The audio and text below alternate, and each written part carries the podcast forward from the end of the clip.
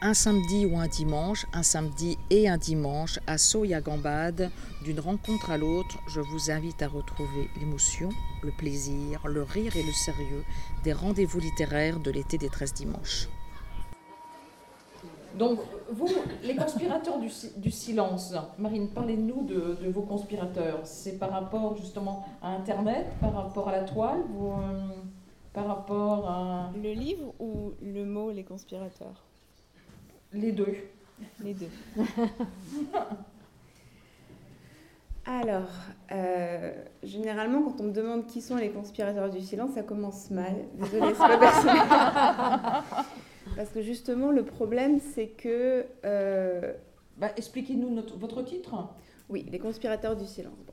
En réalité, c'est un, un, une formule que j'ai prise à Camus, qui parle de conspiration du silence, dans un texte de 1948 qui s'intitule Le siècle de la peur, qui a été repris dans les actuels 1.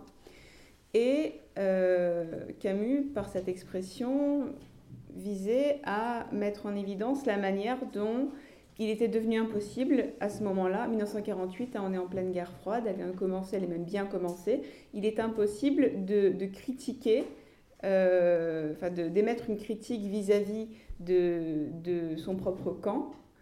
On parle de camp au sens des deux blocs, un bloc de l'Est, bloc de l'Ouest, parce que émettre des critiques contre son propre camp, c'est faire le jeu de l'autre camp. Camus dit par exemple, vous ne pouvez pas euh, critiquer le camp, le du bloc de l'Est parce que vous ferez le jeu des démocraties, euh, des démocraties libérales, mais qui sont capitalistes, qui sont colonialistes, etc. Inversement, on vous dira, vous ne pouvez pas critiquer les démocraties libérales parce que si vous, critiquez les démocraties libérales, vous faites le jeu des dictatures, vous faites le jeu du totalitarisme, voilà. Et donc, euh, Camus dit, il y a une immense conspiration du silence et c'est en ça qu'elle consiste. Pourquoi conspiration? Quand on dit conspiration du silence, ça peut paraître un peu, un peu paradoxal parce que par définition, bah, une conspiration, on sait que ça se fait dans le silence, donc c'est pas la peine de le dire. En même temps, on se dit, bah, pour qu'il y ait conspiration, il faut que les gens, au moins entre eux, restent pas silencieux. Or, justement, ce qui est intéressant avec la conspiration du silence, c'est que les gens s'entendent pour faire la même chose, c'est-à-dire pour maintenir le silence, pour maintenir une chape de plomb sur quelque chose, pour pas exprimer des critiques, pour pas révéler une vérité, mais euh, ils se mettent pas d'accord explicitement pour le faire. Par exemple, vous allez avoir deux camps qui euh, vont s'entendre comme par une sorte d'harmonie préétablie euh, pour ne pas critiquer leur propre camp, pour ne pas, pour pas révéler leurs propres failles, mais euh, ils se seront pas mis d'accord explicitement entre eux pour le faire en disant bah, moi, moi, si tu, moi si tu me demandes pas de critiquer mon camp, je te laisse ne pas critiquer ton camp. Ça se fait automatiquement. Et en fait, la raison pour laquelle j'ai pris j'ai repris cette expression pour en faire le titre de mon livre, c'est parce que euh, en m'inscrivant sur un réseau social qui s'appelle Twitter, euh, par curiosité, parce que ça, finalement, c'était une sorte d'agora virtuelle. Hein, euh, vous connaissez peut-être pas Twitter? Vous savez, c'est un réseau social avec un oiseau bleu. Voilà. Peut-être essayer de vous le montrer. Hein. Voilà. En fait, Twitter, si vous voulez, la manière dont je l'ai perçu, parce que j'étais assez réticente vis-à-vis -vis des réseaux sociaux, j'y suis arrivée très tardivement. La raison pour laquelle j'ai choisi celui-là plutôt que d'autres, comme Facebook, c'est que Twitter, pour moi, ça ressemblait vraiment à ce qui se rapprochait le plus d'une agora virtuelle. Vous savez ce qu'est une agora L'agora, c'était la place à Athènes où Socrate euh, circulait et puis interrogeait, discutait euh, avec ses concitoyens. C'est une, sorte d'agora virtuelle parce que c'est exactement ça en fait. Vous êtes sur Twitter et n'importe qui peut venir vous parler, vous pouvez parler avec n'importe qui, tout est public. Bon, il y a aussi un système de messages privés, mais pour ce qui est de la dimension publique, n'importe qui peut interagir avec n'importe qui. Donc cette dimension de d'agora, la possibilité de ne pas choisir forcément son interlocuteur et donc d'être surpris, souvent euh, désagréablement, mais parfois aussi agréablement. Euh, c'est ce qui m'intéressait. D'autre part aussi la, contrainte dont, vous parliez. Au départ, quand on, voulait écrire un message, on avait des tweets. En anglais, tweets, euh, c'est le petit piaillement des oiseaux en fait. Euh, ça faisait 140 caractères. Vous voyez, 140 caractères, vous essayez de compter chez vous, sur votre ordinateur, c'est très court en fait. Et je me suis dit, ça c'est intéressant parce que finalement, ça peut faire un système qui ressemble un petit peu aux répliques ou au stick-committee au théâtre, voyez, échange comme ça. Donc ça peut avoir un format intéressant pour débattre. Vu que c'est court, on va avoir la possibilité du coup bah, d'exprimer une idée, d'essayer essayer de faire preuve d'esprit de concision et laisser l'autre ensuite euh, s'exprimer. Et aujourd'hui, on est passé à 280 caractères. Ça ne change, pas grand-chose. C'est mieux parce qu'on peut, on peut quand même mieux exprimer une idée en 280 qu'en 140, hein, parce qu'on a plus de précision. Et en même temps, ça reste un, ça reste limité, donc on ne fait pas un roman comme sur Facebook.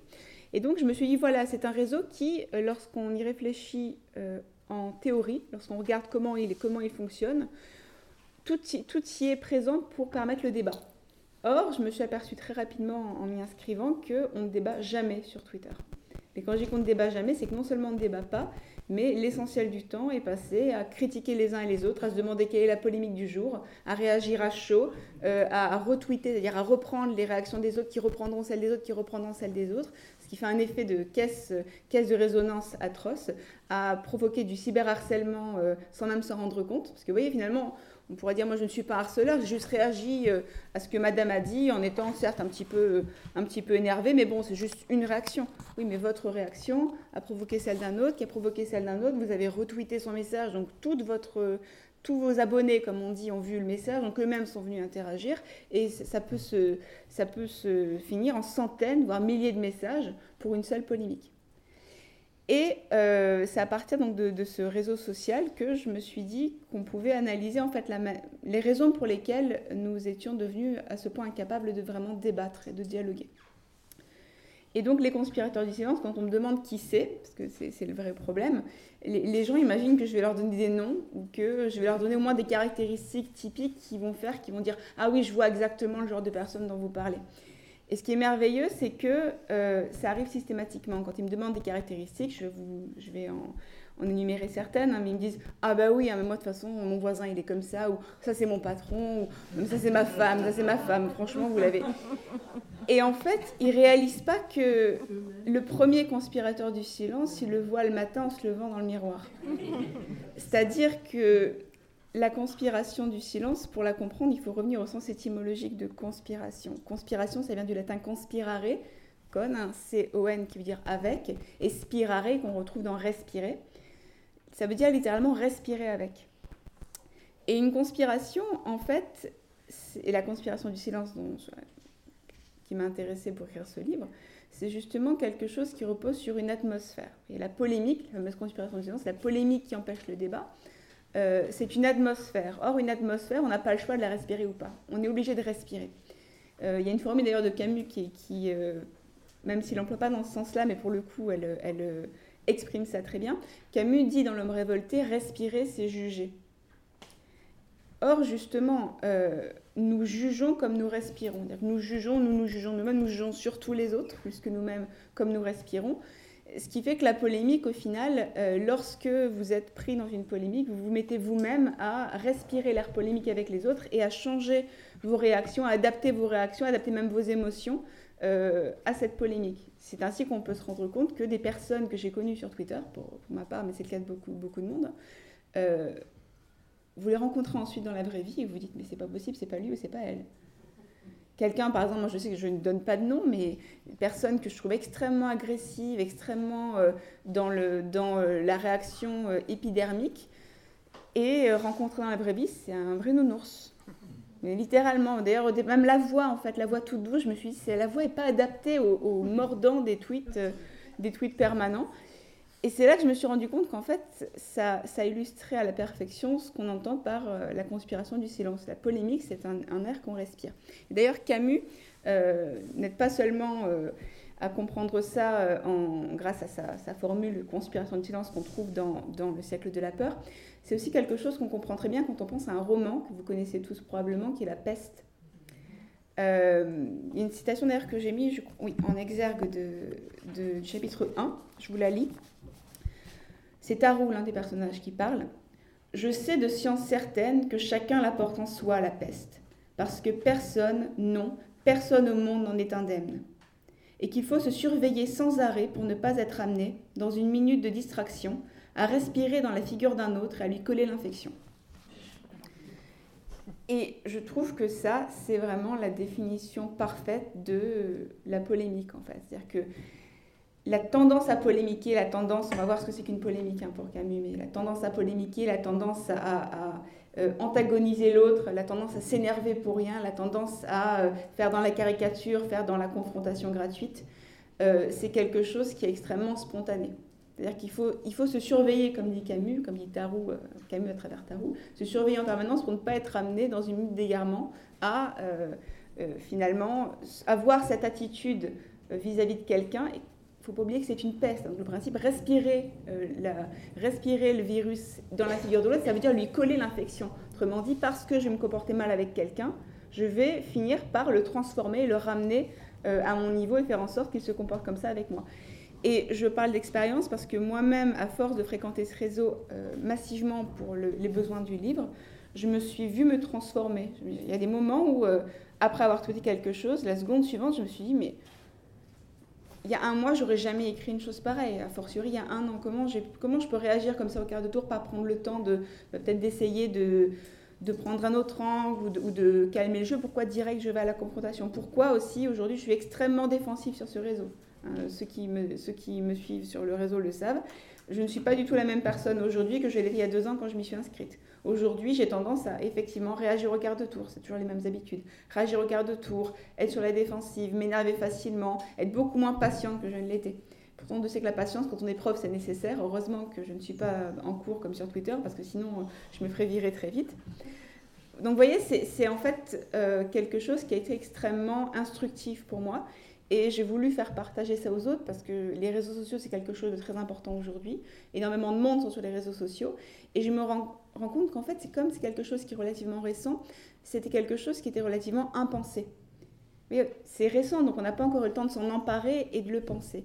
Or, dans la mesure où euh, il y a des enjeux extrêmement importants qui se jouent sur les réseaux sociaux, on parlait de cyberharcèlement tout à l'heure, euh, on ne peut pas attendre en fait 100 ans, 200 ans que euh, tranquillement les gens viennent à réfléchir aux réseaux sociaux. Il faut le penser maintenant parce que les enjeux sont urgents. Et euh, si vous voulez bien, on va essayer justement de, réfléchir à ces, questions ensemble. alors, pour commencer, en fait, je ne voulais pas être trop longue, donc je vais juste suivre un petit peu mon fil directeur je vous ai parlé des conspirateurs du silence, mais je, vous ai dit aussi ce qu'était la conspiration du silence. Mais j'aimerais la replacer dans un cadre un peu plus général, parce que si vous voulez, euh, la conspiration du silence, je vous l'ai présentée comme une peste, comme une maladie, mais en réalité, c'est elle-même un symptôme d'une maladie plus générale, que j'appelle l'essentialisme. Je ne sais pas si vous êtes familier, familière avec ce mot, essentialisme. Non. Alors, euh, l'essentialisme, la meilleure manière de le comprendre, c'est de prendre encore une image. C'est Camus qui disait on, ne pense bien que par image, si tu veux être philosophe, écris des romans. Ce qu'il a merveilleusement fait.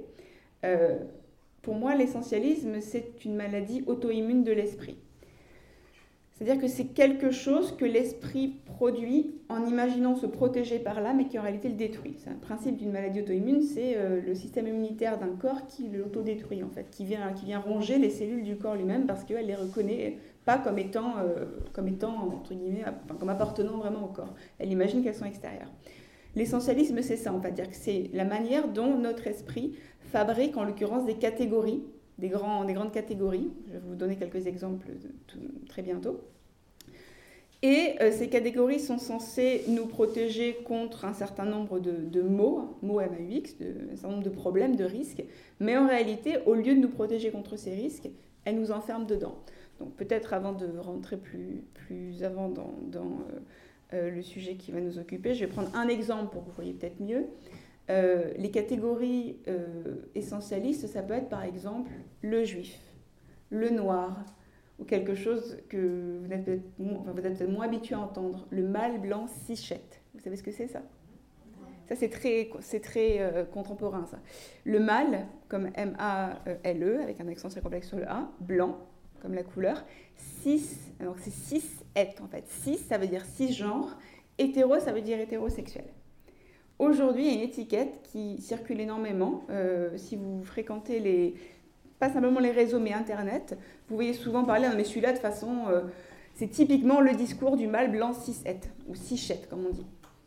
Et qu'est-ce que c'est ça, le discours du mâle blanc cichette En fait, ça veut dire un discours qui est typique de quelqu'un qui est un mâle, un homme, on dit pas un homme, on dit un mâle, blanc, euh, hétérosexuel. Et cisgenre, cisgenre, ça veut dire quelqu'un, pour aller vite, quelqu'un dont le sexe, bio, dont le sexe le, disons, ressenti, la manière dont il se perçoit, femme ou homme, correspond à son sexe biologique.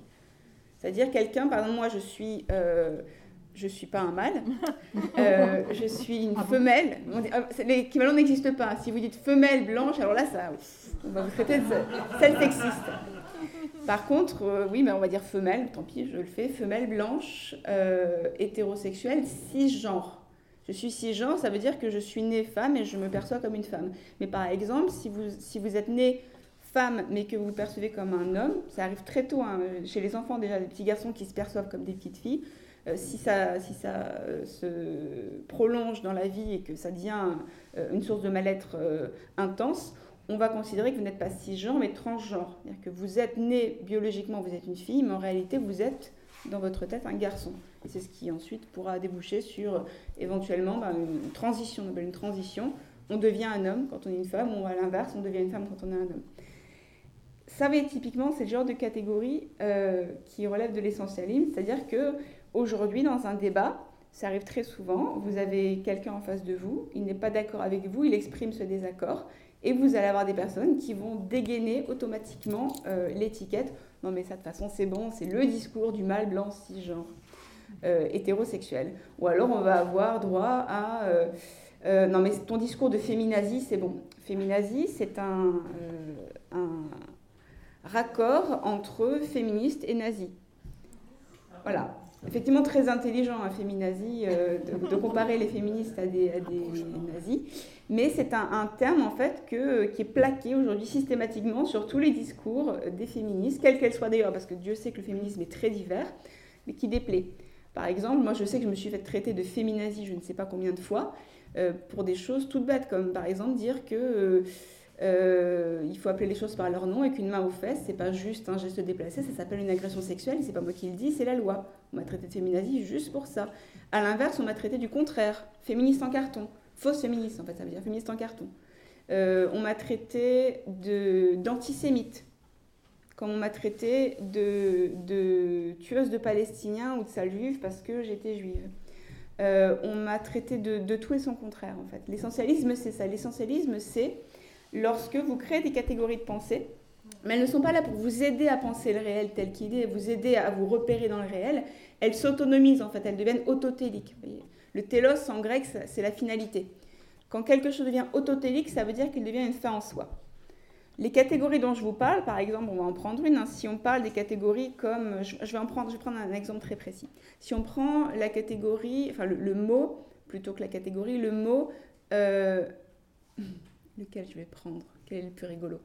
Tiens, manterrupting. Vous savez ce que c'est manterrupting vous allez dire, mais elle va parler français, celle-là, à un moment donné. Euh, j'y peux rien, ces mots-là viennent des États-Unis. C'est énormément de choses qu'on a récupérées des États-Unis, qu'on plaque sur, euh, sur notre pays qui ne fonctionne pas forcément très bien. Mais voilà, manterrupting. Manterrupting, c'est encore un mot valise. Euh, l'essentialisme est plein de mots valises, qui est composé de man en anglais, M-A-N, l'homme, et interrupting, interrompre. Manterrupting, c'est la manière dont un homme a tendance, plus spontanément, plus systématiquement, à interrompre une femme quand elle parle. Alors, en quoi ce terme peut avoir une valeur descriptive, explicative? Il peut avoir une valeur parce que euh, les chercheurs ont montré qu'effectivement, statistiques à l'appui, on se rendait compte que les hommes avaient plus spontanément tendance à interrompre les femmes que leurs congénères masculins ou que les femmes interrompent les hommes. Donc vous voyez, l'idée c'est que si statistiquement la différence est suffisamment nette pour que ça ait un sens, on a créé un concept pour le désigner. À quoi peut servir ce concept? Par exemple dans un débat un débat politique, vous pouvez très bien avoir un débat politique et littéralement compter le nombre d'interruptions. Parfois, si vous voulez, c'est flagrant, ça peut être deux fois plus, trois fois plus, quatre fois plus. Il y a une seule femme dans, tout le groupe, pourtant c'est elle qu'on a le plus interrompu. Donc vous voyez, ce terme-là sert à désigner ça. Pourquoi du coup vous allez me dire oui mais les femmes aussi interrompent? Oui mais là la question c'est pas de savoir si c'est une femme ou un homme qui interrompt, la question c'est de comprendre pourquoi c'est beaucoup plus les hommes que les femmes. D'où le fait d'accoler de, man à interrompre. Maintenant, où est le problème là-dedans? Je pense que vous l'avez pressenti. Le problème, c'est que maintenant, c'est devenu un, comme l'essentialisme mène forcément, un réflexe. Ça veut dire qu'aujourd'hui, dès qu'un homme interrompt une femme, on, voit sortir l'étiquette interrupting. Je prends un exemple concret. Euh, est-ce que vous connaissez les émissions de Raphaël Antoven? Non? Euh, c'est un philosophe, euh, professeur de philosophie, qui euh, a fait pendant longtemps deux émissions sur France Culture qui s'appelaient Le Gai Savoir et Les Nouveaux Chemins de la Connaissance, qui sont aujourd'hui repris par Adèle Van qui sont devenus les chemins de la philosophie. et qui a une émission sur Arte qui s'appelle Philosophie. Ben, justement, on va parler, on va parler d'émissions sur Arte. Raphaël, en fait, avait fait une émission, consacré une émission, je ne sais même plus à quel sujet, pour vous dire à quel point ça a tellement, fait, ça a tellement été une polémique encore. ça a tellement été une énième polémique que j'ai oublié le sujet de l'émission.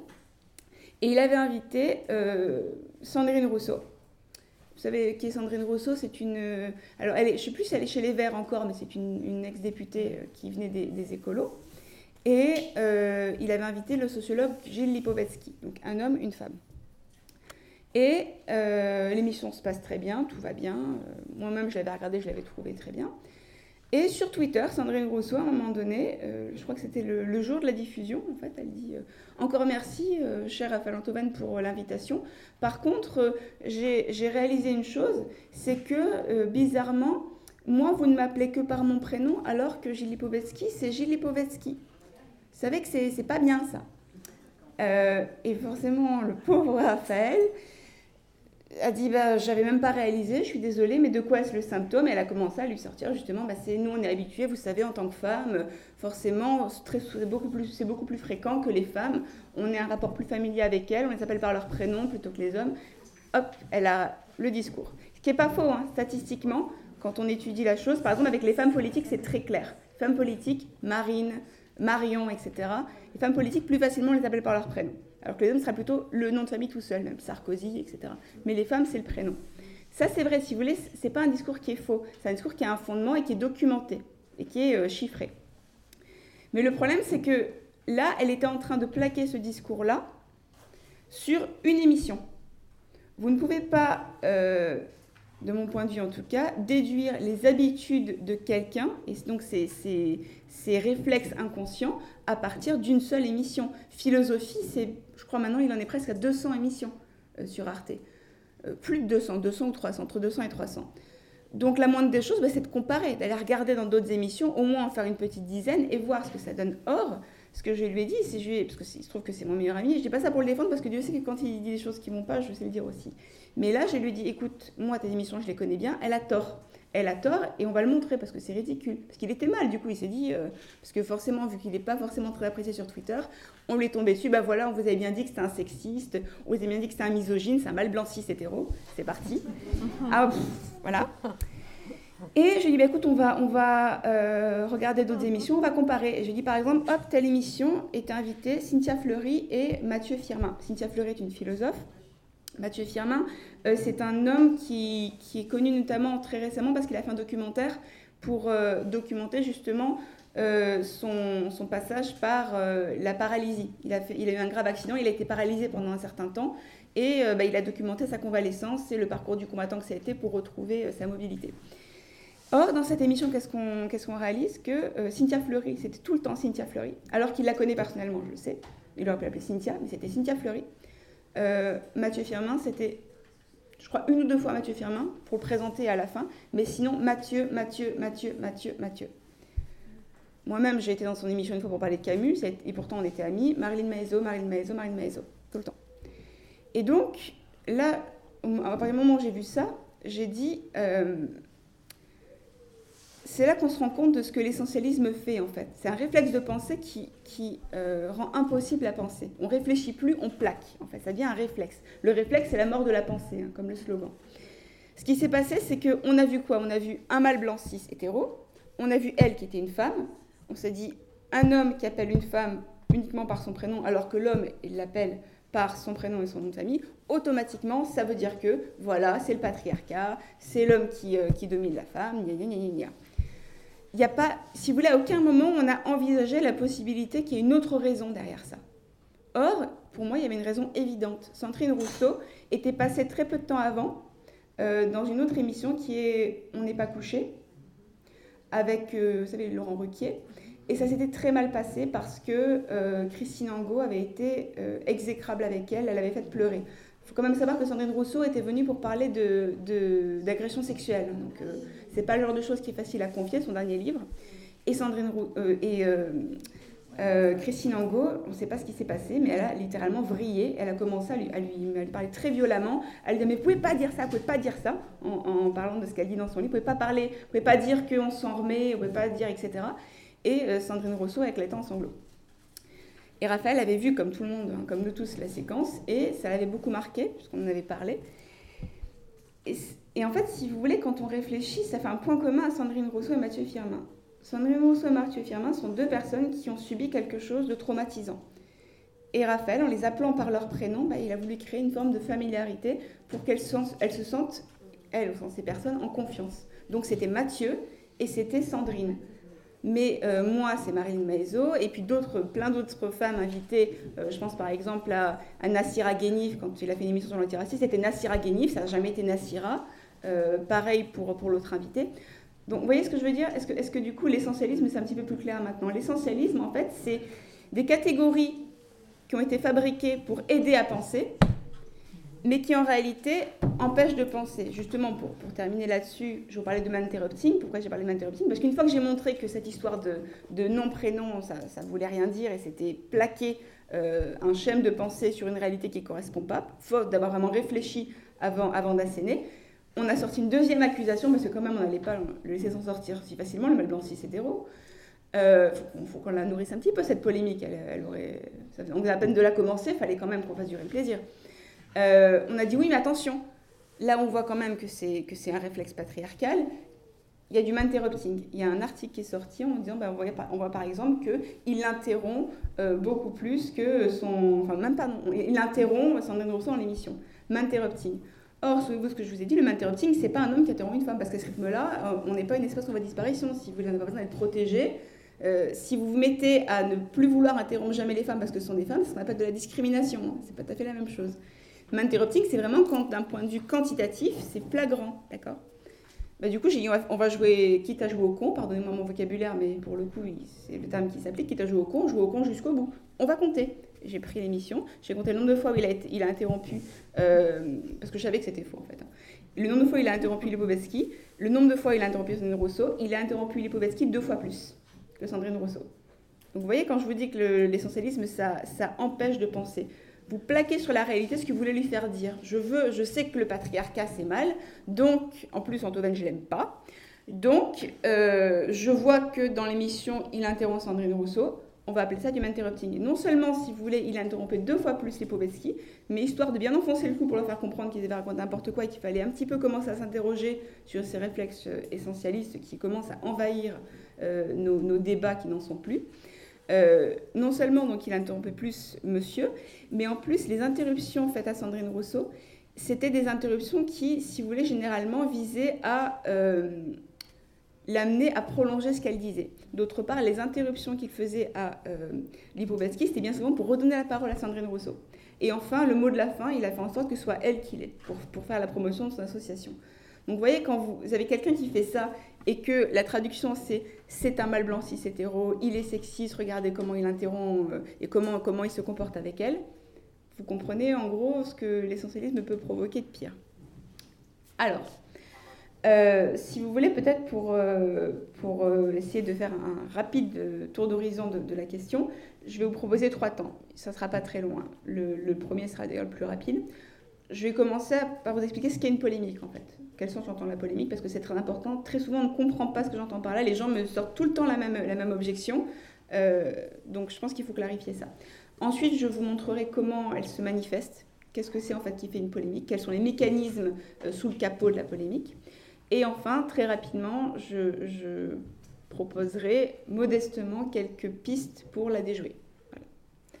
Alors, euh, qu'est-ce qu'une polémique? Déjà, Première chose, euh, il faut éviter de. Enfin, pour comprendre ce que j'entends par polémique, il faut revenir à Camus, si vous voulez. J'entends la polémique dans un sens camusien, c'est-à-dire que je n'entends pas la polémique comme euh, dans, une, optique caricaturale qui opposerait, si vous voulez, euh, le débat qui peut être enflammé, qui peut être parfois très houleux, à la conversation de salon, polissée, feutrée, où tout le monde se dit bonjour, bonsoir, monseigneur. C'est pas du tout ça. Parce que souvent on me dit, oh, en même temps, la polémique, ça fait partie du débat. Euh, si vous n'êtes pas là pour débattre, il bah, ne faut pas débattre. La polémique, c'est pas le débat. C'est même le contraire du débat. Euh, ce que j'explique très souvent, c'est qu'un débat peut être extrêmement houleux, même violent, mais être un débat. Comme une polémique peut être extrêmement mielleuse, mais rester une polémique. C'est pas une question de ton ou de, violence ou d'emportement. C'est une question d'objectif, premièrement, et deuxièmement, de rapport à l'autre. Comment vous percevez l'interlocuteur C'est ça qui fait une polémique. La manière dont vous percevez l'interlocuteur, et deuxièmement, la, raison pour laquelle vous êtes là, ce que vous cherchez à obtenir de, cet échange. Alors, pour comprendre ce qu'est la polémique, euh, il faut revenir à un petit texte de Camus qui n'est pas très connu, qui se trouve dans euh, un, article de 1949 qui s'intitule Le témoin de la liberté. Il y en avait une version euh, antérieure, oui, 48, mais, moins développée dans un autre, un autre article qui s'intitule euh, Nous autres meurtriers. Donc là, je vous donne la version la plus complète qui est dans, dans Le témoin de la liberté. Écoutez bien. Il n'y a pas de vie sans dialogue. Et sur la plus grande partie du monde, le dialogue est remplacé aujourd'hui par la polémique et l'insulte. Elle tient entre les nations et les individus, et au niveau même des disciplines autrefois désintéressées, la place que tenait traditionnellement le dialogue réfléchi. Des milliers de voix jour et nuit, poursuivant chacune de son côté un tumultueux monologue, déversent sur les peuples un torrent de paroles mystificatrices. Attaque, défense, exaltation. Mais quel est le mécanisme de la polémique? Elle consiste à considérer l'adversaire en ennemi, à le simplifier par conséquent et à refuser de le voir. Celui que j'insulte, je ne connais plus la couleur de son regard, ni s'il lui arrive de sourire et de quelle manière. Devenus aux trois quarts aveugles par la grâce de la polémique, nous ne vivons plus parmi les hommes, mais dans un monde de silhouettes. C'est un texte magnifique, et quand on le lit, surtout quand il parle de milliers de personnes qui sont enfermées dans un monologue, on pense à Twitter immédiatement. C'est pour ça que c'est assez, euh, assez fascinant de, lire un texte de 48 et de penser à aujourd'hui. Euh, si vous voulez, dans ce que le texte de Camus nous explique, c'est que la polémique, c'est le moment où le débat s'autodétruit. C'est le moment où le débat génère ce qui le rend impossible. C'est le moment, par exemple, va se substituer, enfin, où l'insulte va se substituer à la critique. Plutôt que de faire dans la critique de fond, vous avez tenu tel propos, je ne suis pas d'accord parce que ça, ça, ça, critique argumentée. Vous attaquez donc au propos de quelqu'un, vous allez attaquer la personne sur ce qu'elle est. Plutôt que de dire, alors là, dans votre discours, monsieur machin, il y a un problème parce que vous, vous dites que, alors qu'en réalité, les faits montrent que, vous allez dire, toi, le mal blanc cis hétéro. Voilà. Et en fait, d'avoir dit mal blanc cis hétéro, si vous voulez, c'est comme un code qui fait que les gens entendent ça et ils savent. Ils savent qui vous êtes, ce que vous dites, ce que vous pensez. Même tout le monde devient télépathe grâce à l'essentiel et c'est merveilleux. Euh, je ne sais pas si vous connaissez le film X-Men, les BD au départ, X-Men. Vous savez, les, mutants. Dans X-Men, il y en a un qui est, qui est justement un télépathe. Il y en a plusieurs, mais il y en a un qui est très connu, qui est professeur X professeur X, justement, vous savez, dans, dans le film, on le voit, il fait comme ça aujourd'hui, dans la version plus récente, il fait comme ça. Celui qui est télépathe.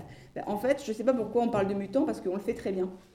Les essentialistes aujourd'hui, c'est ça, c'est des gens qui vous disent Ou toi, tu es un mal blanc cis hétéro, donc tu as dit, tu as dit bonjour, derrière ce bonjour, je sais qu'il y a tout le patriarcat qui. Voilà.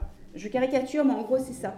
Quoi que vous disiez, si vous voulez, automatiquement, ça sera réinterprété de manière à coller à une, un, finalement un présupposé, un préjugé que la personne a en fonction de la catégorie de la case dans laquelle il vous a rangé. On va voir ça tout à l'heure. Donc voilà, la polémique, si vous voulez, c'est ça. On passe plus par l'argumentation, par la critique, on passe par l'insulte, l'attaque ad personam, comme on dit, euh, l'attaque personnelle. Euh, ça va être aussi euh, la manière dont on va avoir tendance à substituer le procès d'intention au désaccord. Oui, on parlait de télépathe. le procès d'intention, c'est de dire non mais tu dis ça parce que tu, en fait derrière il y a une intention cachée. Tu dis ça parce qu'en fait tu penses ça. Euh, si tu me dis ça, c'est parce qu'en réalité tu veux obtenir tel truc. Plutôt que de, faire dans le désaccord, bon, on n'est pas d'accord, ça s'arrête là. On va dire je ne suis pas d'accord, mais en réalité tu as tort parce que tu dis ça, mais derrière il y a ça. Exemple typique. Euh, vous avez quelqu'un qui a été essentialisé comme ultra-sioniste. Vous savez ce que ça veut dire un sioniste aujourd'hui? Ultra-sioniste, alors c'est un terme qui est devenu péjoratif pour dire quelqu'un qui défend la politique coloniale d'Israël. En réalité, le sionisme, c'est très compliqué. Historiquement, ça a plein de sens différents. le sens du mot a évolué au fil de l'histoire, forcément au fil de l'histoire du conflit israélo-palestinien. Depuis 1967, automatiquement, le, sens a plus, le mot a plus le même sens. Euh, les, les premiers antisionistes, c'était des juifs. Hein. donc, quand on dit antisionistes sont des antisémites, c'est compliqué parce que les premiers, bah, c'était des juifs, c'était des, orthodoxes euh, ultra-juifs qui justement étaient contre le sionisme, contre la création de l'État d'Israël, parce que pour eux c'était à Dieu de le créer, pas aux hommes de le créer, donc c'était une sorte de blasphème. Donc vous voyez, c'est compliqué. Mais donc quand on dit ultra-sioniste aujourd'hui, c'est une manière de dire, généralement, euh, tu défends Israël et tu défends la politique coloniale d'Israël. Non pas son existence, hein, c'est autre chose. L'ultrasionisme, c'est vraiment la politique coloniale d'Israël. Bon. Ben, quand vous avez quelqu'un qui a été essentialisé comme ultrasioniste, allez savoir pourquoi. Comme par hasard, bien souvent il est juif, pas toujours, mais bien souvent il est juif. Quand vous êtes juif, par défaut, on part du principe que vous êtes dans la case et qu'il faut montrer patte blanche pour, euh, pour en sortir. Euh, expérience toute simple, hein. moi j'avais jamais dit à personne que je l'étais. Le jour où j'ai commencé à en parler, tous les discours du type oui, mais de toute façon, on vous entend pas beaucoup sur la Palestine. Hein. Pourquoi d'un seul coup Parce que vous savez que je suis juive, il faudrait que je parle plus de la Palestine. Je suis française, hein, je suis pas israélienne, donc je comprends pas. Bref. Eh bien, par exemple, dès que vous allez émettre effectivement une critique d'Israël, on va dire non mais c'est bon, là c'est pour se donner une caution, mais en réalité on sait très bien que derrière, euh, vous êtes euh, dans l'ultrationnisme, vous critiquez jamais ce que fait Israël, vraiment, euh, vous défendez pas les Palestiniens, vous condamnez pas ci, vous condamnez pas ça. Quoi que vous disiez, si vous voulez, si vous êtes catégorisé comme ultrationniste, vous serez ramené, votre discours, vos propos, plutôt que d'être analysés pour ce qu'ils sont, seront ramenés à une intention cachée. C'est le principe de notre intention. Donc la polémique, c'est ça en fait, c'est rien à voir avec le ton. Pouvez être totalement poli avec quelqu'un et lui dire Mais vous êtes un mal blanc cis hétéro. Là, je vous le dis pas méchamment, vous êtes un mal blanc cis hétéro. Vous voyez, c'est pas, pas dit méchamment, là, on s'est pas énervé, euh, et pourtant, on est dans la polémique. Inversement, on peut avoir, et j'ai, vu des débats extrêmement houleux entre platoniciens, pour l'interprétation d'une ligne dans, le thé et tête, limite il renverse la table, mais c'était un débat. C'était pas en train d'insulter la mère de l'autre, d'accord? C'était euh, un débat sur le fond, sur le fond de l'interprétation. Donc vous voyez en quoi ça n'a rien à voir avec l'idée de oh là là, la polémique d'un côté, c'est le débat, euh, c'est le débat, c'est musclé, et puis euh, le dialogue, comme dit Camus, ce serait la conversation salon. Le dialogue, c'est le débat, Et la polémique, c'est ce qui rend impossible justement un échange véritable entre deux personnes, parce que finalement, c'est pas des individus qu'on a, qu'on a l'un face à l'autre, c'est ce que, comme le dit Camus, des silhouettes. Une silhouette, c'est finalement la, carapace de quelqu'un. Au final, monsieur, pardonnez-moi, désolé, vous êtes en face, dans la diagonale. Euh, je vais dire, bah, de toute façon, vous êtes blanc, vous êtes un mâle. Bon, pour le reste, je peux pas trop deviner, mais madame est probablement. En fait, en fonction de ce que vous diriez, je partirais du principe que vous êtes un mâle blanc cis hétéro, de toute façon. Et si jamais vous dites Ah, mais non, je suis homosexuel, je vous dirais Oui, mais vous avez intériorisé l'hétéronormativité, c'est-à-dire le fait que l'hétérosexualité c'est la norme, et du coup, bah, vous, vous avez les mêmes réflexes de parole qu'un hétérosexuel. Donc vous voyez, si je fais ça, il n'y a, pas de débat possible. Parce que final, quoi que vous disiez, de toute façon, à quoi ça sert de dialoguer avec moi Puisque quoi que vous disiez, je sais déjà ce que vous allez dire et pourquoi vous le dites. D'accord? Et puis même si évidemment vous ne dites pas ce que j'attends, je vais vous faire comprendre qu'en fait, si vous l'avez dit, mais, mais on ne l'a pas bien entendu, en fait. C'est-à-dire que vous avez dit ça, mais au final, je sais que votre intention derrière, c'était de, de produire tel effet. Donc, euh, j'avais tout compris à l'avance. C'est clair pour Désolé. Mais en gros, c'est ça, Twitter aujourd'hui en particulier, mais même dans les débats publics, hein, vous regardez les débats politiques ou quoi, ce genre de mécanisme fonctionne. Alors forcément, il ne se balance pas mal blanc, cis, hétéro. Mais vous remarquerez que euh, dans un discours très récent, le président de la République a parlé de mal blanc. Hein C'était un discours sur les, euh, les gens qui s'occupent des, banlieues ou des territoires, euh, de certains territoires français il, a dit justement, mais de toute façon, forcément, si, je, recrute des personnes qui sont des personnes racisées, comme on dit aujourd'hui, si je ne vais pas envoyer un petit mâle blanc ou deux mâles blancs, il a dit, pour faire le travail. Mâle blanc. Ce vocabulaire-là, il vient pas de nulle part, il vient de ce, dont je viens de vous parler. Donc vous voyez, si c'est juste que au président de la République, ce genre de discours peut, circuler, ce genre de, surtout d'étiquette non interrogée, ce genre d'impensée euh, peut, peut circuler, c'est qu'il faut quand même se poser quelques questions. Euh, si vous voulez, pour comprendre euh, d'un point de vue philosophique à quoi ça renvoie, j'aime bien penser ça comme une sorte de, platonisme euh, horrible, en de platonisme cauchemardesque. Est-ce que vous êtes familier avec la théorie des idées, l'idéalisme platonicien? Alors, très rapidement, Platon, c'est un philosophe grec du 5e siècle avant Jésus-Christ. Vous savez, c'est l'élève de Socrate. Socrate, le gars qui cassait les pieds à tout le monde, posé des questions qu'on a fini par assassiner, enfin par demander gentiment de se suicider à la ciguë. Voilà. Ça, c'est son élève. Et Platon était lui-même le maître d'Aristote, qui fut le maître d'Alexandre le Grand. Ça, c'est la généalogie. Platon euh, est un philosophe, je vais très vite hein, parce que c'est compliqué, mais euh, sa philosophie euh, est, basée sur l'idée que la réalité, ce que vous voyez, cette chaise, vous, madame, ce, ce verre, ce micro dans lequel je parle, finalement, c'est une réalité qui est inférieure par rapport à la vraie réalité qui est cachée, qui est invisible, et que sont les idées. Platon, pour, comprendre ça, prend l'image du lit. Il vous dit, lorsque le menuisier, l'artisan, fabrique un lit, euh, en réalité, il a un modèle dans la tête qui est déjà une version, euh, si vous voulez, le modèle dans la tête, c'est le lit parfait. Il fabrique un lit. Le lit qu'il fabrique, bah, il est inférieur par rapport à l'idée qu'il s'en faisait parce qu'il est devenu matériel. Donc, c'est-à-dire que par rapport à l'idée du lit parfait, bah, le bois, si vous voulez, c'est une matière qui résiste. Donc, du coup, bah, il a fait du mieux qu'il pouvait, mais il n'a pas pu faire exactement le lit parfait. Donc, si vous voulez, le lit tel qu'il est là, c'est une version euh, inférieure. Une version encore inférieure, c'est si je peins le lit. Donc là, c'est une image d'une image, en fait. Le, finalement, le lit matériel a été fabriqué à l'image de l'idée parfaite. Donc c'était déjà une première, euh, premier degré inférieur de réalité. Si en plus je peins le lit, c'est une image d'une image, donc c'est une illusion au carré, donc une réalité encore plus inférieure. Donc l'idée, c'est que les idées avec un grand I sont euh, le fond de la réalité. Et que pour pouvoir penser, pouvoir s'élever à la connaissance, il faut faire abstraction de la sensibilité, du monde sensible, du monde matériel, et s'élever philosophiquement jusqu'aux idées. Euh, pour ceux qui ont été en cours de philosophie, euh, je pense que de toute époque on l'a enseigné, le fameux mythe de la caverne, c'est ça. Hein. Les gens qui sont dans la caverne, les prisonniers dans la caverne, qui voient des, enfin, qui, sont face à une, à, une, à une, paroi, qui ne voient pas les gens qui sont derrière, qui, qui agitent des marionnettes avec un feu, ça projette des ombres sur la paroi, et ils voient les ombres sur la paroi, ils croient que la réalité c'est ça. Pourquoi? Parce qu'ils voient rien d'autre. Puis il y a un prisonnier qui s'échappe, et puis qui monte et qui voit le soleil. Au départ, il est aveuglé, il a envie de revenir en arrière, mais il monte, il monte, il monte, il monte. Et puis il atteint finalement le soleil. Symboliquement, c'est une manière de dire vous êtes habitué à la réalité, ce que vous appelez la réalité, puis vous ne voulez pas qu'on vous dise que ce n'est pas la réalité.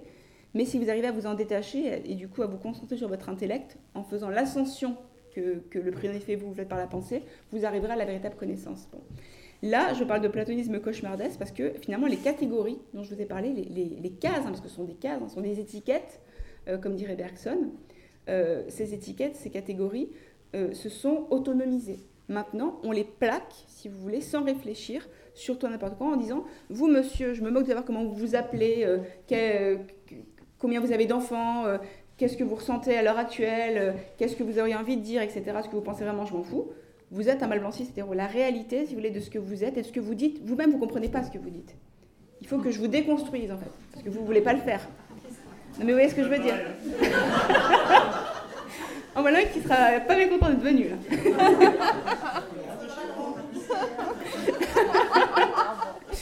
non, mais vous voyez à quel point c'est agaçant. Hein et si vous voulez, moi, je suis plutôt mieux lotie que vous parce que je suis une femme.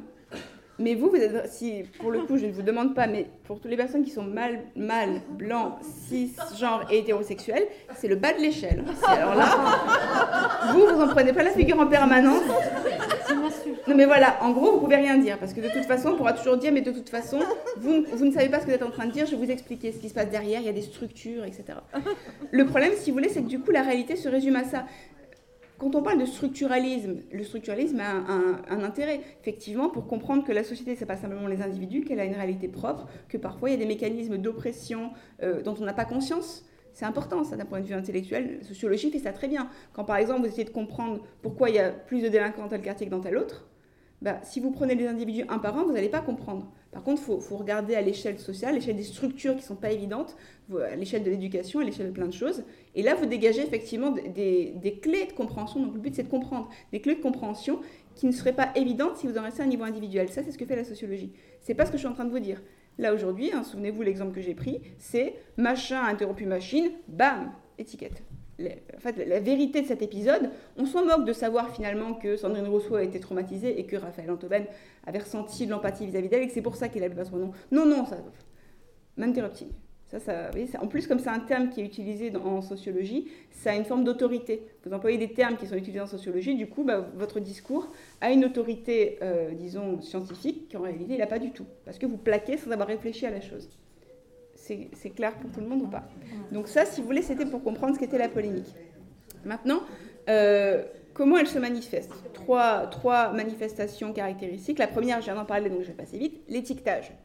Je vous ai parlé d'étiquetage, j'en parle dans le livre, en reprenant l'image que Bergson prend dans son petit livre Le Rire, lorsqu'il vous dit « nous ne voyons plus les choses, nous voyons les étiquettes qu'on a collées sur elles ». Alors attention, parce que quand Bergson dit « nous ne voyons plus les choses, nous voyons les étiquettes qu'on a collées sur elles, en réalité, il parle non pas de ce dont je parle moi, là, l'essentialisme, il parle du langage. Le langage, c'est ça. Le langage, c'est vous créer des mots ou des concepts euh, qui, finalement, sont comme des bocaux par exemple, vous allez dire bah, le, bocal, il y a écrit vert dessus, l'étiquette vert, et en fait, dans ce bocal, je vais pouvoir ranger tous les verres. Ou l'étiquette cheval, et dans ce, dans ce bocal-là, le concept de cheval, je range tous les chevaux individuels. Et, pardon, dire Camus. Bergson dit donc, en fait, euh, le langage nous sert à ça, il nous sert à finalement euh, euh, créer des repères dans le monde pour pouvoir tenir un discours sur le monde. Parce que, comme disait Platon, il n'y a de science que du général. On ne peut pas avoir une science du cheval de mon voisin, si vous voulez. Quand on veut une science du cheval, bah, il faut une science générale. Donc les mots servent à ça, un discours qui sont des discours qui généralisent. Mais quand vous tenez ces discours en ayant conscience de ça, en ayant conscience du fait que ces mots-là sont des outils, que donc ils sont fabriqués et que donc ils ont leurs limites, que c'est pas parce que vous êtes parfaitement euh, au courant de ce qu'est le cheval anatomiquement que vous pourrez comprendre euh, spécifiquement ce cheval-là si vous ne connaissez pas son histoire. vous devez soigner un cheval, vous pouvez avoir toutes les connaissances du monde sur, euh, sur les chevaux. Si vous ne savez pas ce qui arrive à ce cheval-là, vous ne pourrez pas le soigner. D'accord Je peux avoir un, je sais pas, X doctorat en, en, par exemple, dans votre, dans votre discipline. Si à aucun moment je m'intéresse à ce que telle personne a vécu, je ne pourrais pas lui faire un diagnostic. Et si je le fais, je suis un charlatan. Justement, ce que moi je décris en parlant d'étiquetage, c'est pas ça. Je parle du moment où les fameuses étiquettes se sont autonomisées. Au final, si vous voulez, le but c'est plus de se repérer pour comprendre le monde. Au final, c'est de remplacer le monde. L'étiquette que vous collez sur la chose, elle fait tellement disparaître la chose que vous partez du principe que la chose n'était pas elle-même avant qu'on colle l'étiquette. Vous voyez la différence? Finalement, euh, derrière celui sur lequel j'ai plaqué l'étiquette mâle blanc cis hétéro, il n'y a rien. Finalement, l'individu, derrière, on s'en moque. D'accord? Les nuances entre lui et un autre mâle blanc cis hétéro, on s'en moque. D'accord? Donc, c'est pas du tout la même chose. Donc, l'étiquetage, c'est ça, en fait. Hein. Et c'est le grand jeu dont, dont je vous ai parlé tout à l'heure. Aujourd'hui, vous lancez un débat. La question, ça va pas être, bon, qu'est-ce que vous avez à mettre sur la table en termes d'arguments? Ça va être, dans quel cas je vais pouvoir vous ranger? Voilà. Déjà visuellement, est-ce qu'il est blanc? Ça commence bien. Je vois si c'est un homme ou une femme. J'arrive peut-être à deviner s'il est cisgenre ou pas. Si en plus il me révèle sa, sexualité, bingo. D'accord? Le jeu, c'est ça. Ou, mais là, vous avez employé tel mot. Ça, c'est un vocabulaire de féminazie. Ou, mais là, vous employez tel mot, vous êtes un ultrationniste. Mais parfois, je dis bonjour et euh, je suis catégorisée féminazie. Enfin, c'est ce genre de truc parfois. Hein. Je, vous dites quelque chose, vous ne comprenez même pas le, cheminement de pensée qui a amené la personne à vous ranger dans cette case-là. Généralement, c'est parce qu'il avait besoin de vous mettre là-dedans pour pouvoir éviter d'avoir à répondre à vos arguments. Donc c'est vrai que c'est le gros avantage hein, de l'étiquetage, c'est que vous n'avez plus besoin de débattre. C'est pour ça que c'est propre à la polémique et non pas au débat. Quand vous avez catégorisé quelqu'un, pas besoin de savoir ce qu'il a à dire, vous savez déjà qui il est et ce qu'il pense. Donc finalement, qu'il exprime ou pas, si ça correspond à ce qu'il est, bah, de toute façon vous le savez déjà, et ça ne correspond pas, c'est qu'il ment. Procès intention. C'est l'avantage de l'étiquetage. Justement, deuxième euh, stratégie euh, typique de ce, de ce phénomène, le procès intention. Euh, le procès intention, si vous voulez, c'est la stratégie préférée de ceux que j'appelle les procureurs des consciences. Vous savez, j'appelle ça le procès stalinien. Vous connaissez tous la belle époque stalinienne. Euh, un procès stalinien, c'est un procès qui commence par le verdict, en fait. Vous savez, on appelle ça des procès politiques. En réalité, ça n'avait de procès que le nom. C'était des mises en scène de pseudo-procès où le verdict était posé à l'avance et le but, c'était pas de savoir s'il l'avait fait ou pas, c'était de faire en sorte qu'il avoue même quelque chose qu'il n'avait pas fait, mais en donnant l'apparence euh, de, la justice. Le procès intention, c'est pareil finalement. On a donné le verdict, vous pensez ça, enfin vous dites ça parce que vous pensez que, euh, plutôt vous pensez ça parce que je sais que vous êtes telle chose, et parce que vous pensez ça, voilà en fait ce que vous avez dit. Vous pourrez nier, prouver le contraire, euh, preuve à l'appui autant que vous voudrez, ça ne changera rien. D'accord? Procès intention, c'est ça.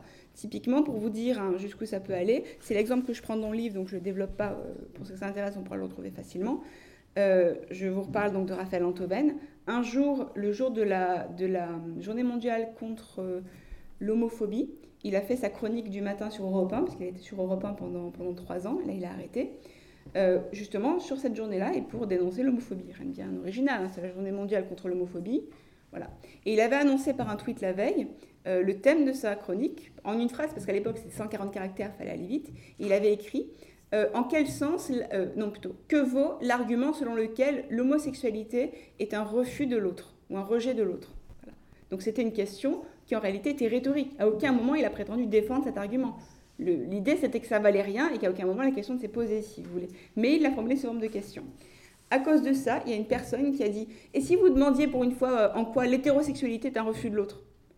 Qui ne voulait rien dire. Parce que de la même manière que faire de l'homosexualité un refus de l'autre n'avait aucun sens, faire de l'hétérosexualité un refus de l'autre n'avait aucun sens non plus. Donc remplacer une connerie par une autre, euh, je voyais moyennement l'intérêt pour le débat. Et Raphaël non plus. Et comme il, est, il, est, il avait encore sa naïveté à ce moment-là et qu'il a, il a cru que le second degré avait sa place sur Twitter, il lui a dit bah, c'est parce que c'est la journée mondiale contre l'homophobie. Le jour où il y aura une journée mondiale contre l'hétérophobie, bah, je ferai une chronique dessus. L'hétérophobie, ça n'existe pas. Si vous voulez, dans le monde, personne n'est discriminé à l'embauche, à l'emploi ou violenté parce qu'il est hétérosexuel. Donc ça n'existe pas l'hétérophobie. Mais forcément, c'était trop beau. Le mâle blanc cis hétéro qui demande une journée mondiale contre l'hétérophobie, hop, ça fait la une de Twitter. Et il fait sa chronique le lendemain, et bah des gens à cause de ce procès d'intention-là, sont allés prendre sa chronique et la couper juste à la fin du moment où il expose l'argument, donc avant qu'il le démonte. Et on fait circuler l'idée qu'en fait, il défendait l'argument homophobe et qu'en plus, il voulait une journée mondiale contre l'hétérophobie. Mais quand je vous dis que c'était grave, personnes qui ont défendu ça, parmi elles, il y avait des chercheurs du CNRS, il y avait des membres de l'EHESS, des profs d'université. C'est pas n'importe qui, d'accord? Donc vous voyez jusqu'où ça peut aller en fait, un procès à. C'est pas un petit truc, euh, une polémique euh, à deux francs sur Twitter. Ça peut avoir des conséquences directes sur quelqu'un. On peut faire virer quelqu'un grâce à Twitter. Donc, euh, de la même manière qu'on peut pousser quelqu'un à se suicider euh, à cause des réseaux sociaux, on peut pousser quelqu'un à se virer. Il y a plein de conséquences, si vous voulez. Le monde est virtuel, mais les conséquences sont réelles. Donc, le procès d'intention, c'est la deuxième chose. Troisième élément typique de la polémique, c'est l'esprit de corps. L'esprit de corps, bah, c'est le fait qu'aujourd'hui, ça renvoie à la fameuse conspiration du silence dont parlait Camus. Aujourd'hui, en fait, euh, dans un débat, finalement, peu importe ce que vous dites, importe moins de ce que vous, que ce que vous êtes et à quelqu'un vous appartenez. Ce qui veut dire que si par exemple quelqu'un qui appartient à votre camp présumé fait une bêtise, vous n'avez pas le droit de la pointer. Euh, inversement. Pardon? Je dis qu'on est dedans. Voilà. En gros, non mais c'est ça. L'idée c'est que c'est un frère et il ne faut pas taper sur le frère parce que sinon on montre le flanc et on sert notre ennemi. Il faut faire corps, il faut serrer les coudes. C'est l'expression qui viennent sans arrêt sur Twitter dans ces cas-là. À l'inverse, vous ne pouvez pas aider un adversaire qui est injustement critiqué. Pas plus tard qu'hier, mais je pourrais prendre avant-hier, avant-avant-hier, chaque jour ça arrive. J'ai pris la défense de Rokhaya Diallo, qui est une militante féministe antiraciste, que vous connaissez peut-être, sur Twitter, parce que, encore une fois, euh, l'un de ses détracteurs, mais c'était plusieurs, racontait n'importe quoi, lui faisait dire n'importe quoi. Comme je lui ai dit, quand on a des, détracteurs comme vous, on n'a pas besoin d'amis, en fait, parce que ils font, ils font, en fait, si vous voulez, ils vous soutiennent par leurs bêtises, en croyant, en croyant vous contredire. Elle avait écrit dans un texte euh, quelque chose en mettant l'expression entre guillemets, en gros équipe africaine, pour parler de de France, avec la polémique qui est autour de la victoire euh, des Français au mondial. Elle a mis cette expression entre guillemets parce que l'expression était employée par des gens de tous bords, à la fois des racistes et des Africains qui étaient heureux en fait. De dire c'est l'équipe africaine, c'est euh, des gens qui viennent de chez nous à l'origine, etc. Et donc elle reprend cette expression entre guillemets, et c'était pour dire à la fois je comprends l'idée derrière de la part des, personnes venant d'Afrique, je comprends l'enthousiasme de se dire on se reconnaît en eux parce que voilà, c'est des gens qui viennent du même pays que nous à l'origine mais qui ont réussi, etc. Mais en même temps, je ne peux pas admettre l'expression équipe africaine parce que c'est la même expression que reprennent les racistes pour dire ils sont pas français. Et quand on sait que les, joueurs de l'équipe de foot, comme beaucoup de monde aujourd'hui, ont du mal justement à se faire reconnaître comme français en raison parfois de leur couleur de peau, bah, c'est pas une bonne idée de la reprendre. Voilà ce qu'elle disait. Et les gens ont vu l'expression équipe africaine et ont dit Et voilà, Rokhaya Diallo, comme d'habitude, raciste, racialiste. Regardez, elle reprend l'expression à son compte. Alors qu'encore une fois, le texte n'a aucun sens, ce qu'elle avait écrit n'avait aucun sens si elle reprenait l'expression à son compte, puisqu'elle l'a critiqué juste derrière. Et si vous voulez, j'ai pris sa défense, je me suis fait lyncher. La personne m'a dit Oh, mais vous êtes trop émotionnel. Je vous laisse entendre ce que ça suggère, effectivement, euh, la rationalité est de l'autre côté. Euh, j'ai pourtant été extrêmement précise. J'ai dit alors voilà le texte. À l'appui. En plus, vous comprenez pas l'anglais. C'est ça le problème, c'est que vous n'avez même pas compris en fait parce que le texte est en anglais. Vous, avez vous lui faites dire ça, vous comprenez pas la phrase. Voilà ce que veut dire la phrase. Mais vous êtes dans la caricature ou vous êtes dans le sophisme. Je le mets au défi de me définir ce qu'est un sophisme parce que vu ce qu'il venait de dire, à mon avis, il sait pas. Mais vous voyez, c'est des réflexes de langage. Vous êtes dans le sophisme, vous êtes dans l'émotivité, etc. Et son but en fait dans ce cas-là, c'est de faire en sorte de faire autant de procès nécessaires jusqu'à ce que je, je coupe court pour pas avoir à contre-argumenter. Donc en gros, voilà. Et l'esprit de corps, c'était de dire, mais Rokhaya Diallo, c'est votre adversaire idéologique, parce que c'est vrai qu'on est opposés sur l'essentiel, en fait, elle et moi. Comment c'est possible que vous la défendiez? Les gens n'arrivent pas à comprendre qu'on puisse défendre quelqu'un parce qu'elle est injustement attaquée en étant totalement en désaccord avec elle sur le fond. C'est pas parce que je suis en désaccord avec elle sur le fond que tous les moyens sont permis, en fait. Parce que moi, j'aimerais pas qu'on fasse ça. Voilà. Donc ça, c'est typiquement le principe de l'esprit de corps. Et c'est systématique. Quelqu'un fait une bêtise, on fait corps autour de lui, il arrive quelque chose à l'autre, ça pose aucun problème. Je, je me marre quand Rokhaya Diallo lui arrive ça. Par contre, si la même chose m'arrive deux jours plus tard, oh, c'est terrible, c'est scandaleux, etc. Deux poids, deux mesures, un principe de l'indignation à géométrie variable. Donc ça, c'était le troisième, euh, troisième élément. Il y avait une troisième partie. Oui, mais en la 30 politique. secondes. Euh, troisième partie sur euh, comment sortir de, de cette logique-là. Alors, première chose, parce que je ne suis pas le Père Noël, on n'en sort pas. C'est-à-dire que si par en sortir, vous entendez s'en débarrasser euh, définitivement, et puis ensuite on va, on va faire la fête, et puis c'est fini, c'était qu'un mauvais moment à passer, je vous invite à relire La fin de la peste. Je ne sais pas si vous l'avez en tête, à la fin de la peste du roman de Camus. La peste, l'épidémie euh, s'est arrêtée, il n'y a plus de morts, ça y est, c'est fini, les rats ont disparu. Et donc, les Algérois, euh, pardon, les Oranais, désolé, lapsus révélateur, je pense à Camus, les Oranais, puisque ça se passe à Oran, font la fête. Voilà, c'est oh, super, on n'est pas mort. Euh, et euh, le docteur Rieux, qui est celui qui écrit le roman, en fait, parce que c'est sa chronique, on s'en rend compte à la fin, dit je, les comprends et je suis avec eux, mais en même temps, je, sais quelque chose qu'aujourd'hui ils ignorent, parce que je suis docteur. Je sais que la peste ne meurt ni ne disparaît jamais, qu'elle reste endormie dans les tiroirs, sur les vêtements, euh, et qu'elle attend le jour où, comme il dit, pour le malheur et l'enseignement des hommes, la peste réveillera ses, rats et les emmènera à mourir dans une cité heureuse. Ça, c'est la fin exacte du roman. Avec la polémique, c'est pareil. Si vous voulez, la polémique, c'est euh, la peste. Dans, dans le roman, Camus dit ce qui est naturel, c'est les microbes. Qui est naturel, c'est justement de vouloir polémiquer. C'est la facilité, c'est le choix de dire je n'ai pas envie de m'embêter à contre-argumenter, j'ai pas envie de réfléchir, hop, je colle une étiquette ou j'antagonise la personne pour ensuite lui dire ah, vous voyez, vous êtes en train de, me prendre de haut, etc. Ce qui est naturel, c'est chercher la solution de facilité plutôt que de se confronter à la version difficile. Moi, ça aurait été plus simple de, me taire hein, dans la conversation, de voir le se faire lyncher et de pas réagir. Parce que de toute façon, c'est pas une amie, donc euh, va être plus facile. Prenez la solution difficile, vous faites lyncher vous-même, et au final, vous savez que de toute façon, ça ne changera rien, et vous le faites quand même. Donc, l'idée, c'est pas de faire disparaître la peste, mais c'est d'essayer de diminuer arithmétiquement, comme dit Camus, au maximum son, influence et euh, son, euh, son, incidence. Alors, quels sont les réflexes, on de dire, c'est un peu de la, de la prophylaxie, là, puisqu'on parle de, de la peste, on parle de médecine. Quels sont les bons réflexes à adopter euh, pour éviter, pour essayer en tout cas de limiter autant que faire se peut les polémiques et euh, leurs effets néfastes La première chose, c'est encore une expression camusienne, c'est la nuance. La nuance, si vous voulez, chez Camus, c'est pas du tout la tiédeur, hein, c'est pas ni chaud ni froid entre les deux, on va pas trop se mouiller. C'est pas non plus, on me l'a dit récemment, on m'a posé la question dans une, dans interview du Point, j'ai dit alors là non, euh, en me demandant mais est-ce que c'est pas comme le et en même temps présidentiel? Alors j'ai dit non parce que le en même temps présidentiel, on peut quand même, vous savez, le en même temps de Macron et en même temps, je dis ça et en même temps. Moi, la vision que j'en ai, c'est pas du tout la nuance camusienne parce que en même temps de- d'Emmanuel Macron, on s'est rendu compte que euh, sur un certain nombre de sujets, ça consistait à tenir un discours devant un certain public et un autre discours devant un autre public. Ça, c'est la girouette, c'est pas la nuance. C'est rien à voir. La nuance, c'est pas en fonction du public, je vais dire au public ce qu'il a envie de dire, ce qu'il a envie d'entendre, pardon, pour pas, moi, trop avoir de problème. C'est de dire je, tiens le même discours, quel que soit le public, simplement c'est un discours qui tient compte de toute la complexité du réel. Le discours ne va pas changer en fonction du public, ça c'est de la démagogie sinon. Par contre, je vais euh, faire en sorte que dans une situation complexe, je ne vais pas la simplifier en collant une étiquette pour me débarrasser plus facilement des, problèmes que ça me pourrait me poser ou des, ob- des objections qu'on pourrait me faire. Donc la nuance, c'est ça. Typiquement, la nuance dans le cas que je viens de, vous exposer, ça serait de dire je ne suis pas d'accord avec Rokhaya Diallo, mais ça ne justifie pas ce qu'on vient de lui faire. Je me moque de savoir comment elle s'appelle, qui c'est ou quoi. Le principe de faire dire à quelqu'un ce qu'il n'a pas dit, vous n'aimeriez pas qu'on vous le fasse, je n'aimerais pas qu'on me le fasse, donc on ne lui fait pas. Dire, il y a suffisamment de choses qu'on peut lui reprocher, y compris dans le texte en question d'ailleurs, ce qui est complètement idiot. Il y avait plein de choses à dire, euh, plein de critiques à émettre sur ce texte, on allait chercher le truc qu'elle n'a pas dit. C'était quand même brillant ici. Mais c'était le truc plus polémique en fait, le truc qui permettait de de, bah, de pas trop réfléchir et de, et de crier en mode. autre, euh, Et les deuxièmes autres, euh, les, les deux autres, disons, choses qu'on peut, qu'on peut euh, mettre en pratique pour essayer d'éviter ça, c'est euh, de- ce que j'appelle faire éclater la bulle idéologique. La bulle idéologique, c'est une, c'est une formule qu'on qu'on emploie souvent, par exemple, pour parler de, de Facebook.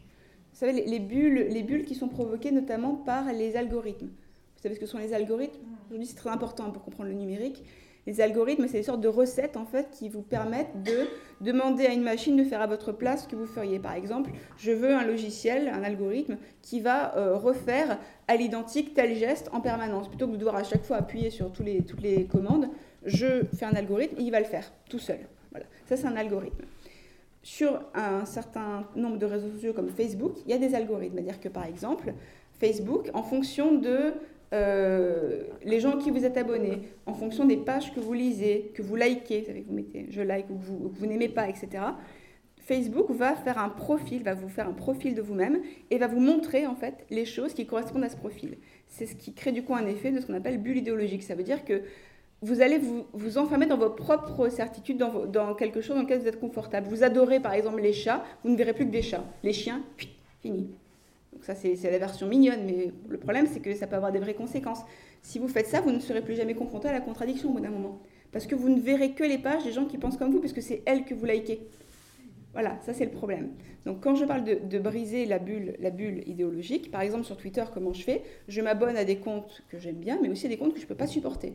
Pour être systématiquement confronté à voir à chaque fois que je me connecte à des idées qui m'énervent. Voilà. Mais pour prendre l'habitude, on n'est pas d'accord, Bon, sur le coup, je peux être énervé, mais comment je peux formuler ça, écrire un texte, euh, discuter avec la personne? Et quand je dis que je ne supporte pas, c'est vraiment des, des, personnes qui sont à l'opposé de moi, y compris sur des choses extrêmement sensibles, si vous voulez. Donc ça, c'est une première chose. Ça peut être aussi, euh, par exemple, euh, essayer d'écouter tous les points de vue. C'est-à-dire plutôt que de systématiquement n'écouter que les débats où il y a des gens qui pensent comme vous, essayer d'écouter y compris des débats où c'est des personnes qui ne pensent pas comme vous. Par exemple, euh, je sais qu'il y avait un, un, colloque qui est organisé à Sciences Po sur le féminisme auquel étaient conviés Elisabeth Lévy, Raphaël Antoven et d'autres personnes. Il y a des personnes qui ont fait pression pour le faire annuler, l'ont fait annuler. Ça, typiquement, vous restez un polémique si vous faites ça. Vous n'êtes pas d'accord avec ce que ces gens-là défendent, vous allez au colloque et vous attendez le moment des questions pour interagir. Sinon, vous n'aurez rien réalisé. Au contraire, vous leur donnez le, luxe de pouvoir dire, voyez, on a été censuré. Ça vous montre la capacité du débat du camp adverse. Donc la capacité à entendre tous les points de vue et en tenir compte. Et enfin, euh, dernière chose, mais qui est évidente, mais malheureusement, fait partie de ces évidences qu'il faut réitérer tous les jours, refuser d'essentialiser. C'est-à-dire la facilité de mais tu dis ça parce que tu es un homme, tu dis ça parce que tu es une femme, tu dis ça parce que tu es noir, tu dis ça parce que euh, parce que ci, parce que ça. Non. Simplement prendre un discours pour ce qu'il est, indépendamment de ce qu'est la personne, et le critiquer sur le fond et non pas sur euh, le, la manière dont vous représentez le locuteur. Je vais arrêter là. Merci.